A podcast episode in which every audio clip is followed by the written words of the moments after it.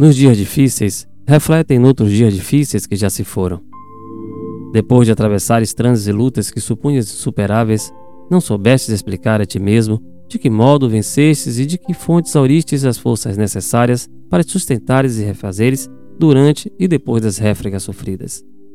Vistes a doença no ente amado assumir gravidades estranhas e sem que lograstes penetrar o fenômeno em todos os detalhes, surgiu a medicação ou providências ideais que arrebataram da morte. Experimentastes a visitação do desânimo à frente dos obstáculos que te agravam a vida, mas sem que te desses conta do amparo recebido, largastes os desalentos das trevas e regressastes à luz da esperança.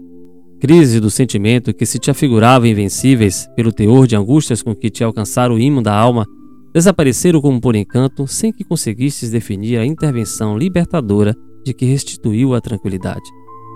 Sofrestes a ausência de seres imensamente queridos, chamado pela desencarnação por tarefas inadiáveis a outras faixas de experiência.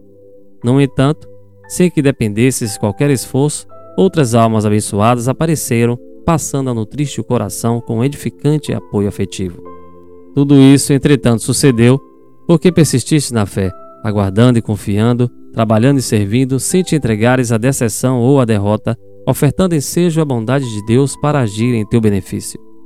Nas dificuldades em andamento, considera as dificuldades que já vencestes e compreenderás que Deus, cujo infinito amor te sustentou ontem, sustentar-te-á também hoje. Para isso, porém, é imperioso permanecermos fiéis ao cumprimento de nossas obrigações, de vez que a paciência no centro delas é o dom de esperar por Deus, cooperando com Deus, sem se desesperar.